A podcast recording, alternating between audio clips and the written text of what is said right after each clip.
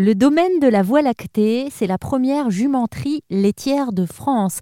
C'est-à-dire qu'on y élève des juments de race Haflinger du Tyrol autrichien. C'est très précis.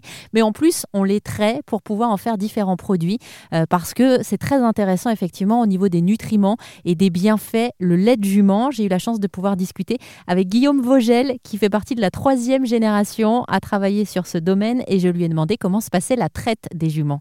Alors, donc, euh, du coup, euh, la, période de traite se fait sur la période de août jusqu'à euh, début septembre.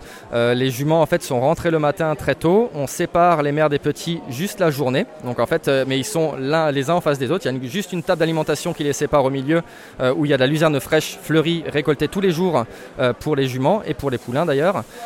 et donc, la, traite se passe à ce moment-là. Il y a 5 traites par jour, parce que c'est pas comme une vache. Hein. La, vache, c'est, il faut attendre après la traite du matin que toute la journée le pis se remplisse. La jument, en deux heures, c'est plein. Donc du coup, on est obligé de faire 5 traites par jour pour euh, le confort de la jument. Euh, et après, une fois que les 5 traites sont finies, bah, le soir, on, remet tout le monde dehors et puis le lendemain, c'est reparti. Euh, c'est aussi pas comme une vache où a, il suffit juste de brancher la machine et, le lait tombe. Il faut qu'il y ait le poulain. alors ça peut pas forcément être le poulain de la mère. Notamment, il y a des, mamans où il faut absolument que ce soit son poulain, sinon bah, elle ne donne pas.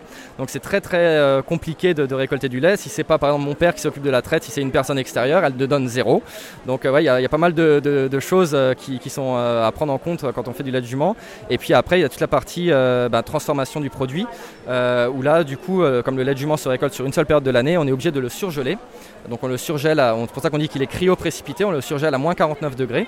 Et donc il, permet après d'être conservé euh, pour toute l'année et après d'être euh, lyophilisé, donc transformé en poudre, enfin en paillettes, euh, puisque il y a plusieurs façons de, sécher un produit, l'atomisation, basse température et la lyophilisation. La lyophilisation c'est le séchage par le froid qui va permettre de préserver jusqu'à 99% de ce qu'il y a dans, dans, le lait de jument. Merci à Guillaume Vogel du domaine de la Voie lactée dans le parc régional des Vosges du Nord.